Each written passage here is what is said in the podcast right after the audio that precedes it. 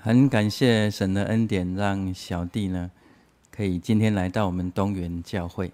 那小弟现在就奉主耶稣圣名来见证小弟在生活当中、信仰当中的一些体验跟感受。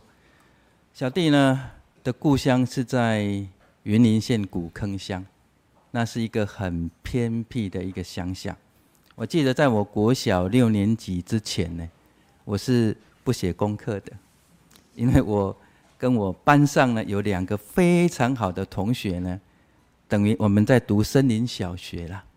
放假哎，放放学回家或者有空，我们就一起到比较深山的地方去玩哦。所以呢，我功课非常的好，我们全班呢三名就是我们包办，从后面数过来哈。到了国中呢，那当然就悲剧就产生了嘛哈。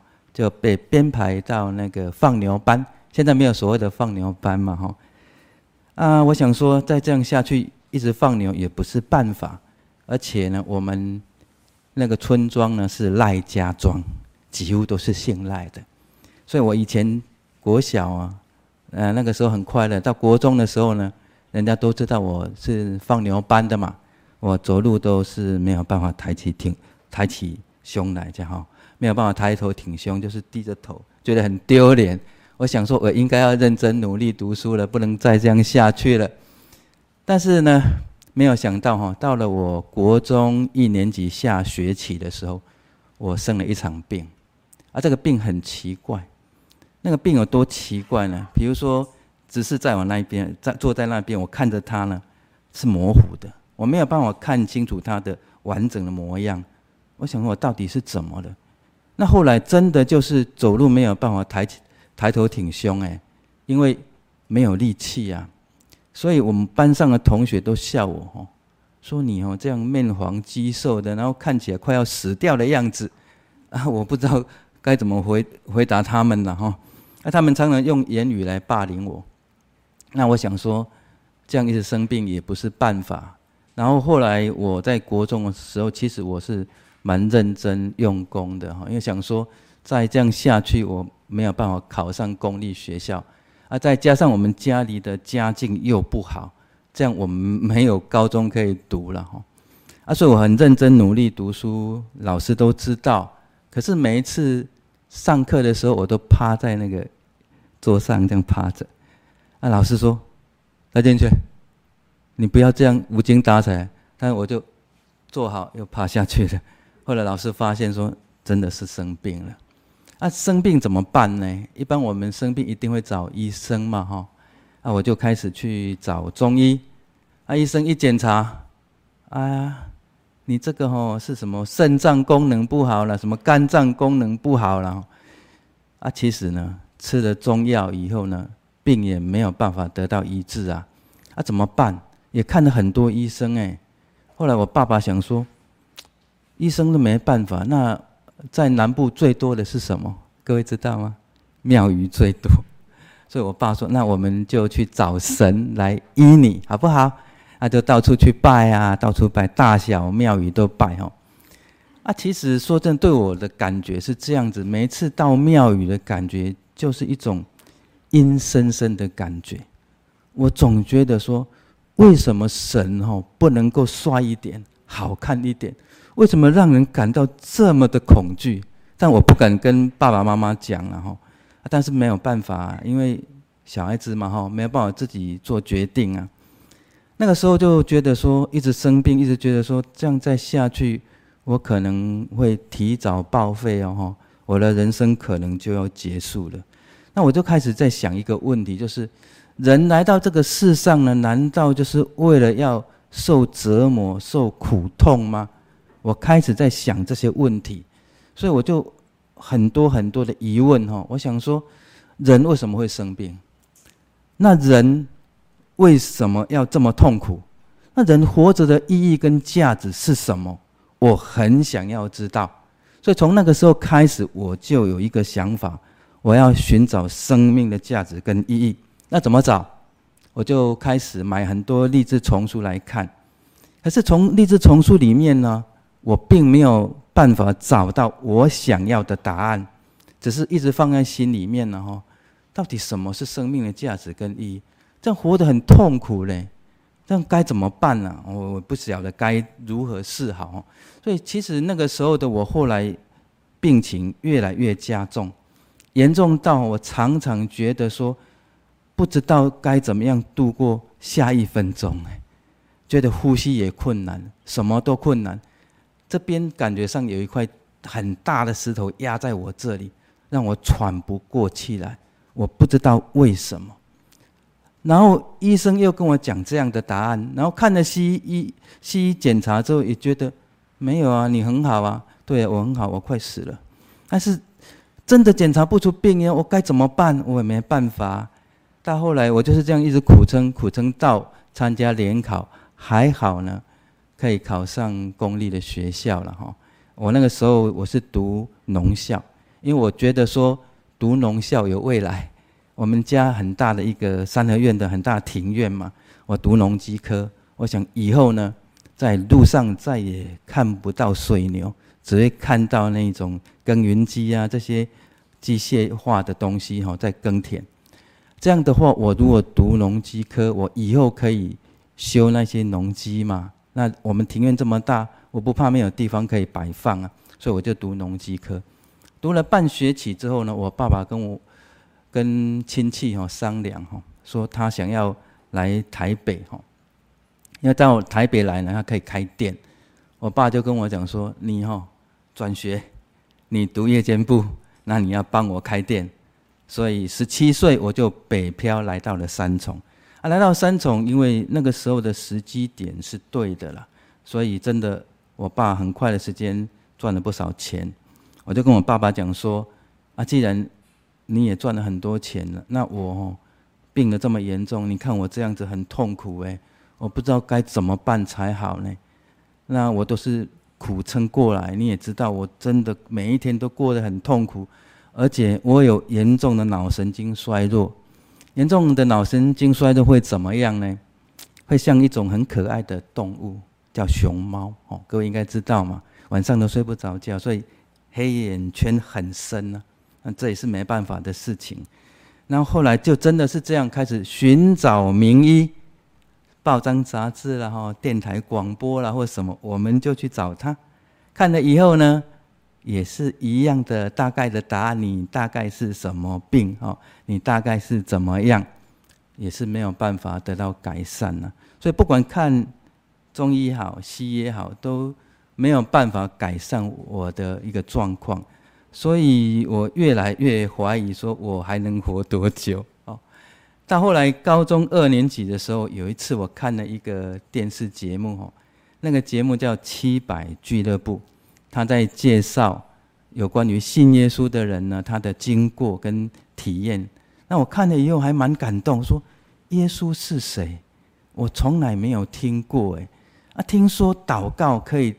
神会垂听，可以改变，那我也来祷告看看好了。我就第一次哦，躲在房间里自己学祷告哈。我就跟主耶稣说：“主耶稣，如果你是真神，那求你哦带领我，让我在当兵的时候能够认识你，因为我当兵就自由了嘛。爸爸妈妈不在旁边，不会说你不可以信耶稣，你不可以怎么样啊，我就可以去教会哈，去听道理，可以了解到底。”这个信仰到底怎么一回事？我想要认识了哈，啊，就这样，后来就当兵了嘛哈，啊，当兵呢，当时以前当兵呢是这样子，都要两年或三年，我蛮幸运的，我抽中的是海军舰艇兵，要当三年，啊，啊，就这样到了高雄左营哈，到高雄左营呢，那当然人家当兵呢，当完之后就是男子汉一个嘛。那我当兵呢，是常常挂病号，啊，所以呢，好不容易熬过了，后来在轮机学校又熬熬过来的嘛，哈，送到的部队里面呢，因为我抽中陆地单位哈，到六单位之后呢，那个单位很特别，老兵都会欺负新兵，因为部队里面的工作太多了，新兵要多担待一点。哦，以我的身体状况呢。我不能够操啊，一操肯定是会病倒嘛哈。啊，果然哈，老兵的帮助之下，我很快就病倒了。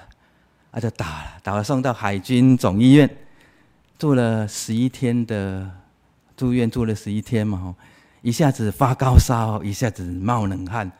我那个时间我就开始回想哦，从小到大哈，到那个时间，大概呢快乐的时光就是国小六年级之前了哈，因为功课也不写嘛哈，啊读书不用说了，随便他了哈，自己给给自己就是放牛吃草这样子。啊，快快乐乐的读那个森林小学，这样啊，这样过来哈。啊，接下来的日子呢，都是痛苦的。我开始回想，哇，人生怎么这么痛苦啊？来到这个世界要做什么啊？这难道只是要受折磨吗？啊，突然间我想起了哈，我曾经向主耶稣祷告，所以我心里面就想说，那等我出院哦，我要去教会看看，到底教会长什么样子。就算会死哦，在死之前也要去教会看看嘛，哦，了了我的心愿。那个时候后来出院了，我就可以放一几天的假哈，放病假算是慰劳我说，你病那么久，好可怜啊，你去外面走一走吧。我就照着我平日的习惯到高雄地下街。哦，高雄地下街已经成为历史哦，没有再有再有地下街了。到地下街要做什么？我买了一些书籍，有佛教的，也有基督教的。我当时还在摸索，也不晓得嘛。还有买一些励志丛书。啊，从地下街上来的时候呢，有一个小妹妹拿一张的传传传单呐，哈，传单上面呢，就是他们晚上有一个布道会，那是在高雄爱河旁边的一一间神召会的布道会。那我就很早就去了啊，去了以后呢，就进去会堂啊看一看。哎呀，跟我过去去庙宇不一样，去庙宇看起来就是呃 不舒服啊，怎么到会堂那个感觉觉得哎还让我们心里蛮平静的哈。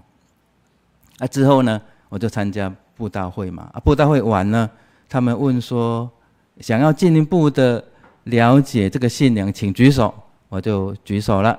举手完之后呢，有人问我了，就是牧师了哈，传道问我说：“啊你，你的来历了哈？啊你现在是怎么样啊？你是在哪边工作？”说：“我在当兵啊，啊我在高雄左营当兵啊。”啊你晚上呢？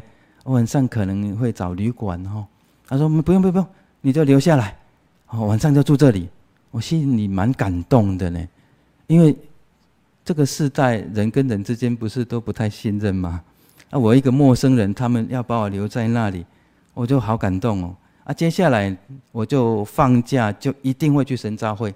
啊，当中有一个神学生呢，他在神学院学的那些东西哦，他会拿来哦跟我分享，然后等于一对一教学。我慢慢对这个信仰就有所了解了哈。我开始就觉得我要信耶稣，因为他们很有爱心呐。啊，如果在我死之前都能够跟他们一样这样哦，该多好啊！哈，啊死就死嘛，反正也没办法，由不得自己。所以我就只要放假，我一定去找那个神学生。啊，那个神学生，哇，他他真的很用心了哈。啊，每一次呢还请我吃东西。啊，吃东西的时候祷告都很长，只是我不会祷告。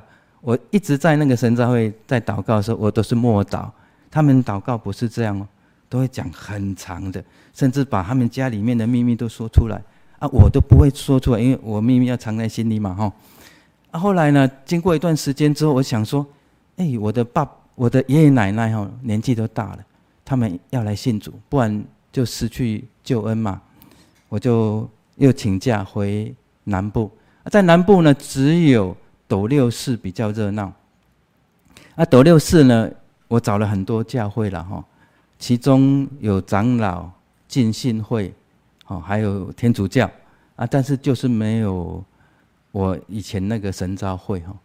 到了我要去搭车的时候呢，在右手边，突然间有一个感动，说那里民生路有一间教会，我就往那个地方走。但是在走的时候，感觉好像有人拉我的手，那种感觉哈。哎，看到一个招牌写着“斗六祈祷所”。真耶稣教会，我说，哎，这个教会似曾相识，哎，有一种很亲切的感觉哈。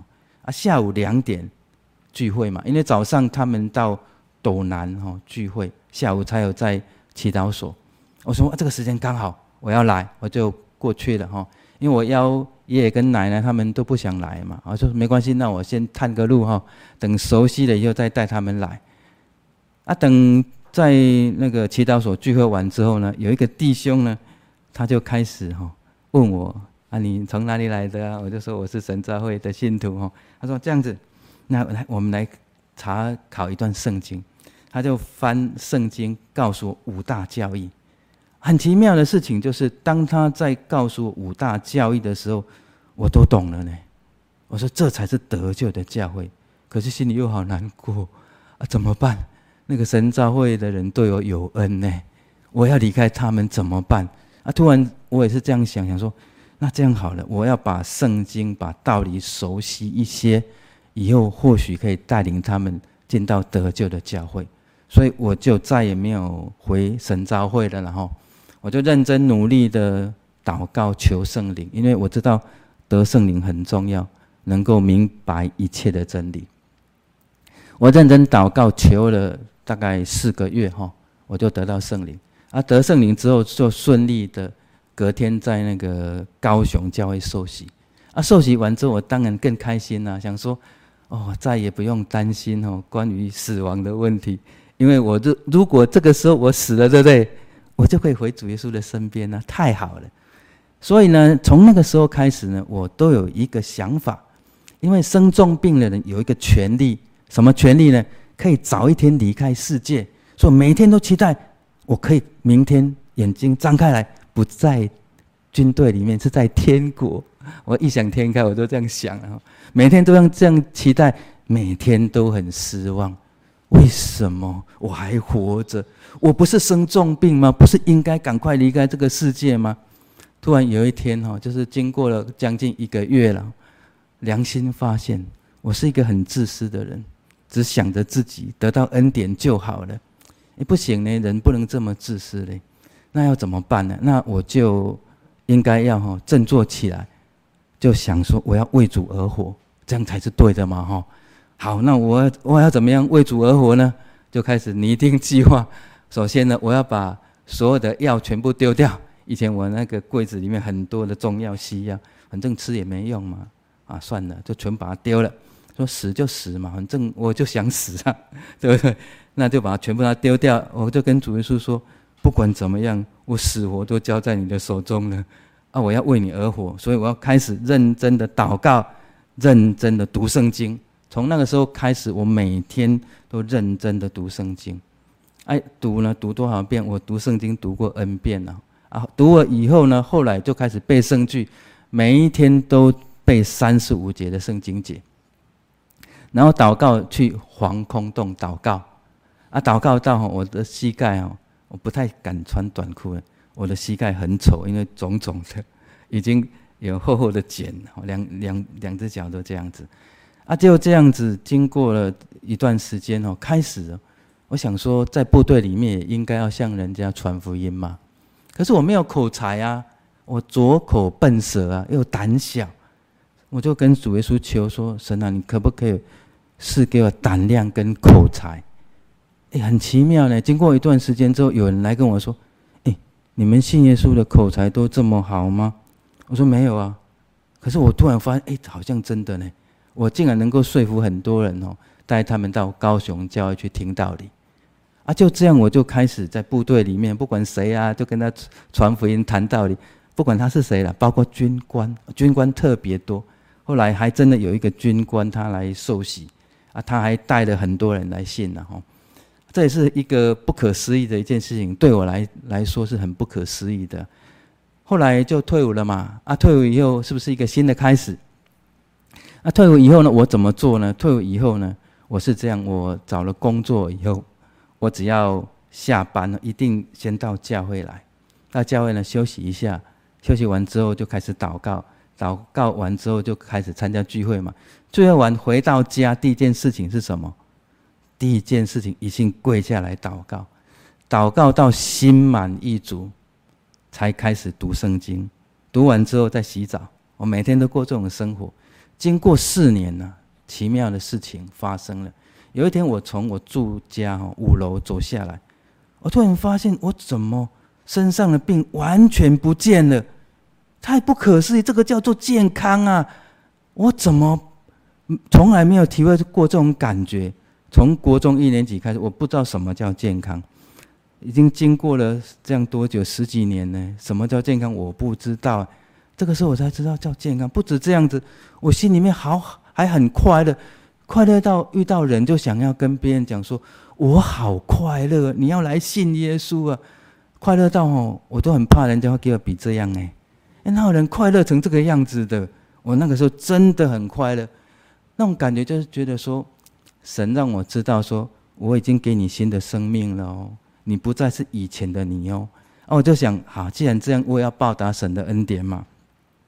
所以呢，我开始有人要我见证，我就见证啊。见证呢，有一次在分之尾教会有一个弟兄，那一天晚上有事，他不能来参加，但他听了录音带以后呢，他觉得可以邀我去参加医院布道，于是我们两个人就一起哈去跟大同教会一起到长庚医院。我们两个负责病理大楼的，就是我们两个在那边，就我们两个，然后病理大楼所有的去发传单，跟他们谈道理。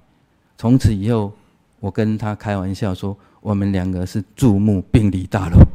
啊，我们开始就做起这个福音工作啊。后来我又有参加荣总的医院布道，哎，又后来更奇妙的是，因为在医院里面哦，传道有时候不能参加。在那个地方布道，他们就说：“啊，要有人哦，可以布道嘛，哈。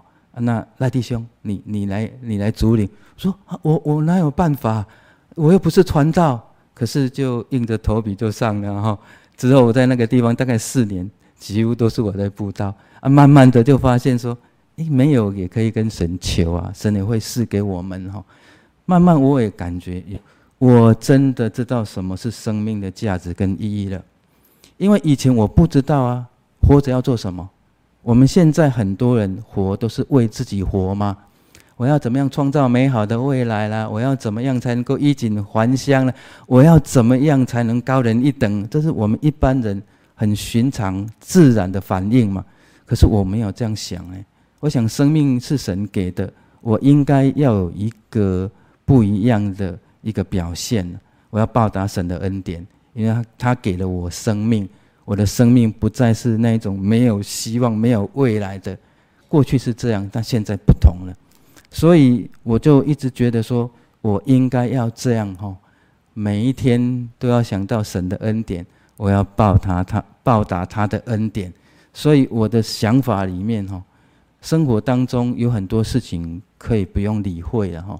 你有祷告吗？你有读圣经吗？你有跟弟兄姐妹分享道理吗？你有传福音吗？如果有的话，我就觉得嗯，这一天过得还蛮充实的啊。其他的事情呢，无所谓啦，反正一天很快就过去了嘛，哈，不用太在意，也不用放心上，也不用太在乎，说我现在是怎么样啊，哈，不能够与人相相比较啊，不用在乎这个。那神给我的恩典真的很多了哈，超我所能够想象。我有一次我跟我爸爸讲说，如果我没有信耶稣，你会少两个儿子，因为我首先我就死掉了，一定会会死。你也知道我病那么久，也没有医生能够治我。那再来就是因为我信耶稣，所以弟弟才有办法改变。我有一个弟弟呢。他有一个坏习惯，他会赌博，啊，赌博没钱呢就算了，他还会跟地下钱庄借钱，啊，跟地下钱庄借钱之后呢会怎么样？就有一些哦，那个脸孔看起来比较凶狠的人去找我爸妈要钱，你是要你儿子的脚呢，还是手呢？当然都要啊，啊，不然的话哈，头要不要？啊，把头砍掉算了，好像这样的。恐吓常常都有，我看着我弟弟这样子啊，也不知道该如何是好。但圣经说：“哈，爱能遮掩许多的罪啊。”我就试着去靠近我弟弟，然后卑躬屈膝的跟他说：“你要什么，我可以给你。他要什么？钱吗？好吧，你要钱我就给你钱，跟我到教会来听道理，一个晚上五千块。所以我跟各位说哈，传福音很简单，你只要给他五千块，他就跟你来了。所以我在我弟弟身上砸了很多大量的钱，然后好在哈，在我没有完全砸完之前呢，他来信主了，要不然我就惨了。好啊，后来我弟弟跟我爸妈说，如果没有耶稣哈。他死定了，所以呢，只有耶稣可以救他。真的，还好，我还有人叫我哥哥，也是因为我跟我太太商量说，要不要救弟弟？他说你不救他哈，没有人叫你哥哥了。所以为了要救这个弟弟呢，所以呢就尽量砸嘛。当然了，我还有用一些方法，常常带他在身边哦工作。然后讲故事，讲什么故事？圣经的故事，讲到最后，他都已经知道了。哦，圣经是怎么一回事？里面的道理是什么？他开始跟我爸妈讲说：“那个偶像不是神呐、啊，那哪是神？主耶稣才是真神呐、啊！”我常常都在跟我爸妈这样子。然后那个哈、哦、叛逆的儿子要爸爸来听道理比较容易。我这个以前是病儿子，不是坏坏小孩哈，要爸。爸爸来听道理没有用，于是我弟弟也常常带我爸爸到教会。我爸爸想说，这个儿子这样子哦，能改变哦，我也要来听听看哦，就是这样子。所以有时候是这样子哦，我们在生活当中我们经历的事情，或许你会觉得这是个灾难，但是如果你因为这些苦难可以让你回转改变，那那是一种恩典。所以我常常跟别人说，神给我最大的恩典，就是在我年纪很小的时候就生重病，这样我才能够寻找生命的价值跟意义呀。如果不是因为生重病，我也是跟很多人一样啊，我也想要创造美好的未来，我也想要衣锦还乡诶，因为我们在那个乡下那个地方哦，真的很多叔叔阿姨呀。到北部发展，后来都是那种感觉，就衣锦还乡。我也想要这样哎，但是后来我的想法不一样，我想要在村庄里面跟他们传福音。那神也成全我的心愿了哈。我认识一个已现在已经离世了哈。那个时候有一个叫吴阳道执事的，他跟我说：“赖弟兄，你什么时候放假哈？你带我去哈客家村去传福音。”那后来我跟这个。传道讲说：“你可不可以跟我去村庄？我们去绕一圈，在我们村庄里面跟他们传福音。”他说：“好啊！”我就开着车带着他去那个村庄里面绕了一圈，跟他们传福音。我心里很感动哎！我以前是一个快要死掉的人，我今天竟然真的衣锦还乡，可以跟他们传福音，我觉得很感动！神的恩典真的超我所能想象，所以我现在我每一天活着，我都觉得。我是活在恩典里面，我心里面是感动的。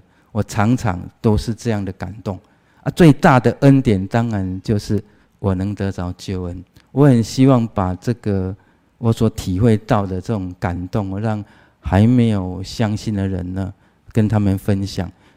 人生在世有很多事情，真的不用放在心上，因为这一切都会过去嘛！哈，那，这一切都过去了。我们还有什么？什么都没有了。可是没有啊，真的没有吗？还有审判呢？审判只有两条路，有天国，有地狱。聪明的人都知道要进天国嘛，哈。可是你如果想要进天国，你必须要相信耶稣，跟随耶稣，遵行天父的旨意，这样才能进天国。我就分享到这边，愿一切的荣耀尊贵归给天上的真神。阿门。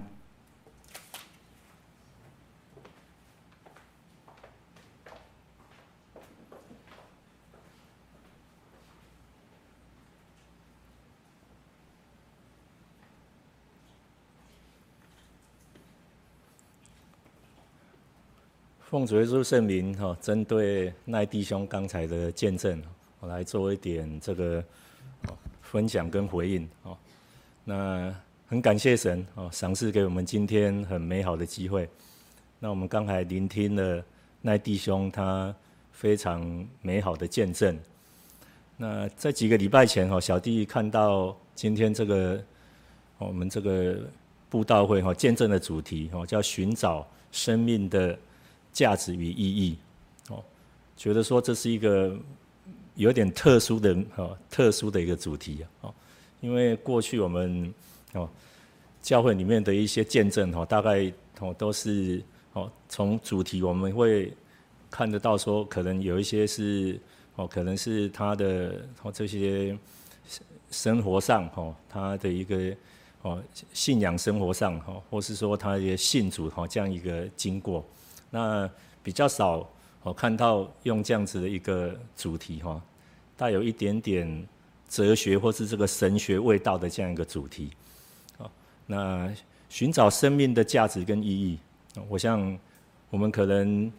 有些人也会去哦想到这样的一个问题了，哦，那我们有时候不明白一个事物哈，或是一个词语的一个意义哈，我们会从字典里面去找哦这个哦一些名词哦或一些事物它一个定义哦，或是说从一些资料一些百科全书上哦，那所以说哦从这些字典哦可以让我们知道很多事情的一个定义哦。那很多事情的一个意义哦，那有人在讲说，哦，最难去知道意义的是什么？就是意义这本身呐，哦，什么是意义的意义？哦，这个是哦非常哦听起来有一点哦这个哦悬哈一一一点有点奇怪哈这样子的哈这样哦这样子的一个概念哦，那所以说当初哈我们在在看到这样一个主题的时候哈。就就会觉得说，就对今天的这个见证充满了一个期待。那刚才赖弟兄他对于哦这样子一个主题哦，他没有用很多的理论哦来做哦一个诠释他是用自己哦他自己发生在他身上的哦一些哦这些见证哦这些经历哈哦，那替我们做的非常好好的哈一个一个诠释哈。那这个比用一些理论的角度哈来哦。来哦，来来做一些哦诠释哈，让我们得到哈更哦是深刻的一样这样的体验哦。那有人在讲说哈，意义是什么意思？我们刚才讲说哈，其实有人认为说世界上最难去定义的一个名词就是意义了哈。哦，意义到底是什么意思哈？那有人说意义就是说指一种对事物的了解哈的一个程度哦，一个可能性叫做意义哦，叫意义，也就是说。我们对一样事物哦，对一个概念哦，我们能够了解到什么程度？如果我们不能了解的话，哦，就显不出这个事物的意义。那圣经上有一卷哦，这个书书卷哦，叫做传道书哦，他一开始就对这个人生哦，开宗明义就讲说虚空哦，说虚空的虚空，虚空的虚空，所谓的虚空的虚空。也可以讲说它是虚空中的虚空了哈，虚空中的虚空，就跟圣经上讲的，像圣经上讲万王之王，说我们所拜的这一位哦，这位敬拜的这位哦真神哦，耶稣基督，他是万王之王，万主之主，哦，他是哦最伟大的。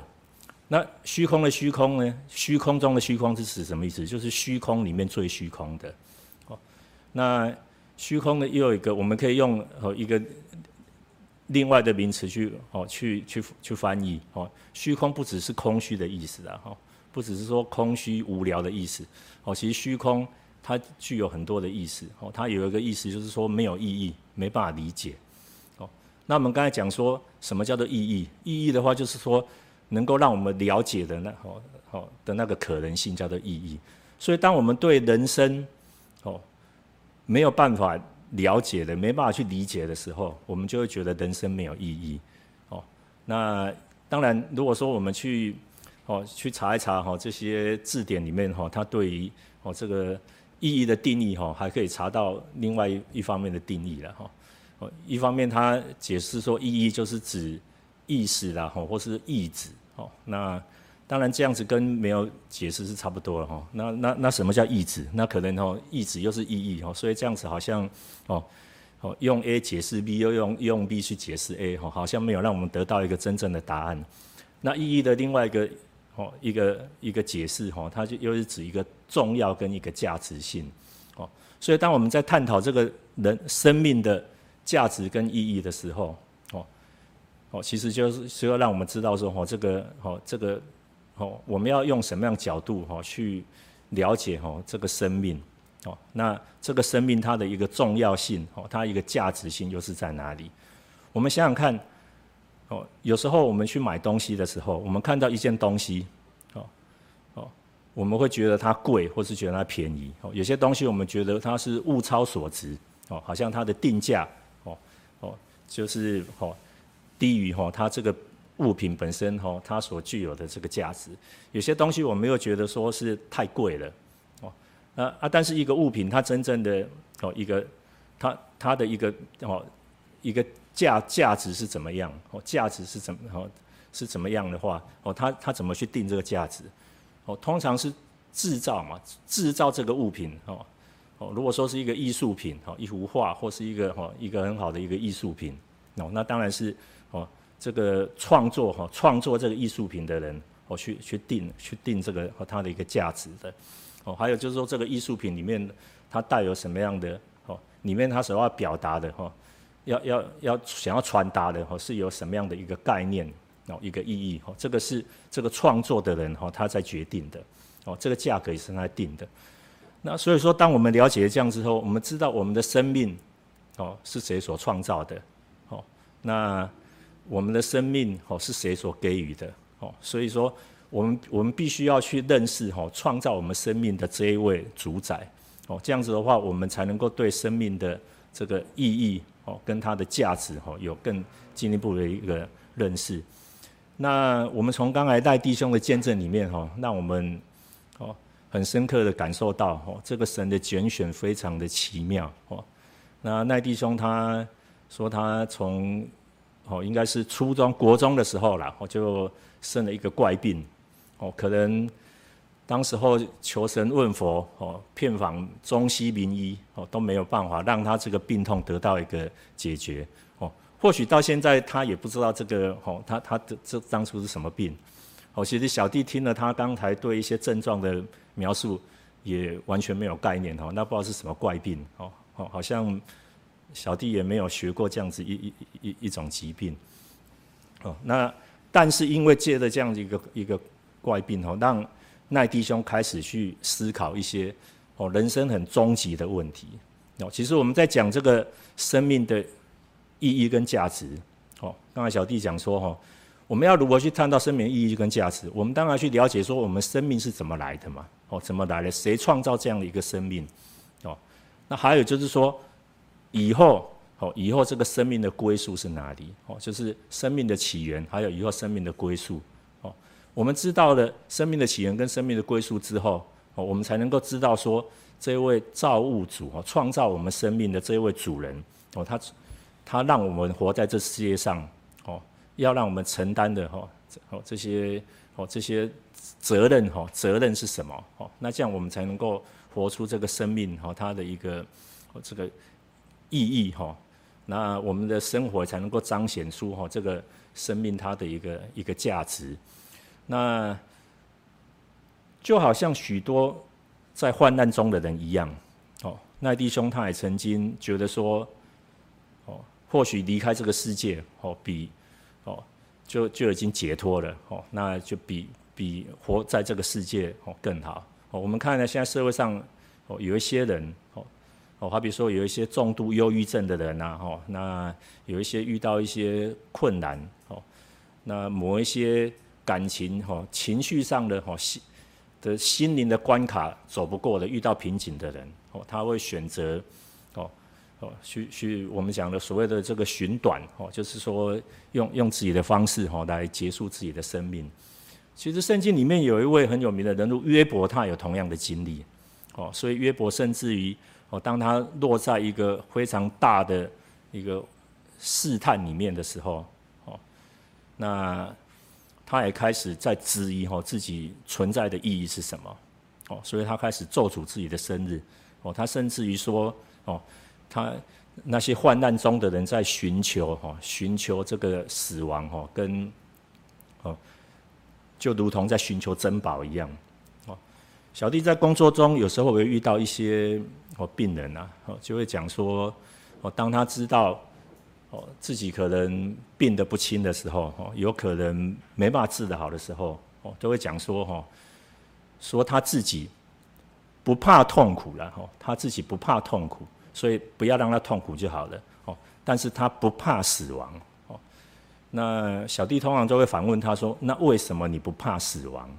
哦，那几乎所有的人的回答都千篇一律哦，因为死了之后就没有痛苦啊，就一死，因为一死百了嘛。那小弟就反问他说：“你有死过再活过来吗？”哦，那那他们会觉得很奇怪，为为什么会问这样一个问题？有有谁哦，在我们现在世界上的人哦，有谁死过再活过来过的？哦，那。他们不明白说为什么小弟问这个问题，小弟就会再问他说：“那既然未曾死过再活过来，怎么知道说死了之后就没有痛苦呢？哦，为什么知道就死了就一了百了呢？”哦，通常这些人的回答就都会讲说：“哈，不是这样子吗？不是大家都这样子讲吗？”哦，小弟会说：“大家都讲的事情不一定是对的啦。”哦，就好像以前哦，我们在参加那个很困难的考试哦。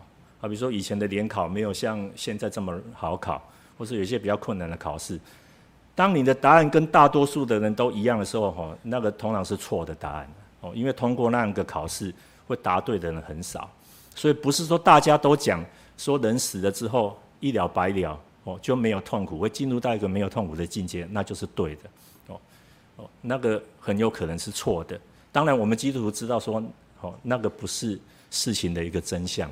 哦，因为我们知道说，哦，我们的生命是从哪里而来的？哦，因为我们是也知道，我们相信有一位造物主。哦，那我们在生命当中，哦，就好像刚才那弟兄的，哦，从他的一些这么美好的见证，哦，这从这一位造物主，哦，我们所敬拜这位真神，当然一开始他还不认识这位真神呢，哦，但是神把寻找真神，哦的这样子意念，哦，放在他的内心，哦，圣经上告诉我们。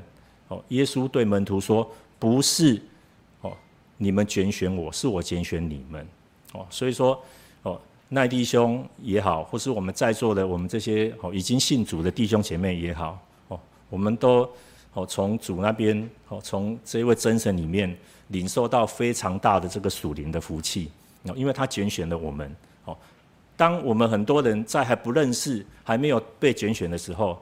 哦这一位真神就把这样子哦，愿意哦去寻求神哈，寻求寻求一位宇宙主宰，我们生命主宰的这样的意念放在我们的心里哦，然后一步一步的借着哦他的的际遇哦，他的哦他所遇到的哦他的人生的这些际遇哦哦，慢慢的来寻找到神，所以那弟兄刚来的哦见证给我们很大的一些启发哦，他。后来回头一看，他知道原来当初他认为哦，可能是一些祸患哦，这个很奇怪的疾病呐，哦的哦这这样子的一个哦一个一般人认为说是一个灾祸的灾哦一个祸患的患难的哦，这个却是神一一个福气哦，借着这样子的哦一个哦这个让他生命中遇到这一些事情。哦，那他有机会来哦，来认识哦，来认识这位真神，同时他也用一个很特殊、很奇妙的方式哦，我小弟还第一次听到哈，就是说哦，拿钱哦来带领自己哦，来哦用钱来吸引自己的哦的的的弟弟哦，来到教会里面哦，来一步一步的来带领他哦，那那弟兄从我们从他身上来可以哦哦有很多可以。看到很多哈，很值得我们来哦来效法的哈一些哦很好的哈一些哦哦这个信仰上的一些哦一些品德哦，好比说他非常重视的祷告哦，非常重视的读圣经哦，传福音哦。那福音的话就是好消息哦，所以当我们有哦已已经接受了这个福音哦，这么这么世界上最宝贵的哦最宝贵的的的事物的的时候。哦，最好的消息的时候，我们当然要跟我们周围的人，跟哦，跟这些好朋友一起来分享。哦，那我们很希望哈，就是说我们各哦各位弟兄姐妹哈，还有我们在座的哈，或是说我们线上的哈这些慕道朋友，哦，那我们能够哦好好的在哦重新的再去思考哈，因为那弟兄他的见证哈很多，我相信还有很很很很多哈。不过他刚才已经尽量用简短的时间哈，把他的一个信主的经历，还有他信主之后哈，他的一个。在信仰上和灵修生活的一些体验哈，来跟我们做很清楚的一些陈述哈。那希望说哈，我们哈能够大家都有一句话叫见贤思齐，就是说我们看到哈这样子一个好好的值得我们效法和模哦的哦，我们最重要哈就是说我们从这里面去知道说哪些是值得我们去学习的哦。那我们相信神是公义的哦，所以说。这些恩典哦会临到赖弟兄的身上哦，他也会临到我们其他哦哦所有的哦我们弟兄姐妹哦，包括我们慕道朋友的身上哦哦，只要说我们真正的去把我们的生命连接到哦这一位生命的主宰哦，我们把这位独一的真神哦迎接到我们的心里面，成为我们生命的主哦的的的之后哦，那我们就会哦跟那弟兄一样哈，就会哦。